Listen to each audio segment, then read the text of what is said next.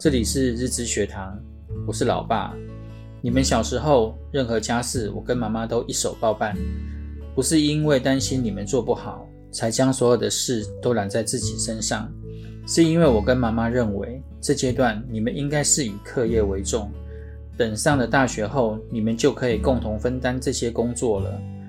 做任何事都应该要主动参与，并且乐在其中，做家事也不例外。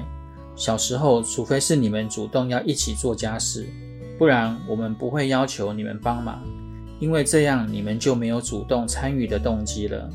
我们都体会过被要求的心态，但又不能拒绝，只能心不甘情不愿地把事情做完。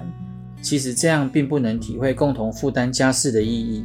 渐渐地，便对参与家事兴趣缺缺或排斥，可能以后家事都不愿意做了。让小孩参与家事，大人最重要的是要放手让孩子去做，这表示对他的信任，无论做得好或不好，都要给予认同，让他有共同分担家事的成就感，这样才会有下一次自动参与的动力。现在你们都大了，我不是要求你们帮忙做家事。而是要你们共同分担家事，帮忙的意思，好像这本来不是你们应该做的事，而是额外多出来的事。其实家事应该是家中所有成员都应该共同承担的事，因为这个家并不是爸爸妈妈两个人的，而是要加上你们三个所组成的，是一个团队。那么家里的事就要团队合作来完成才对。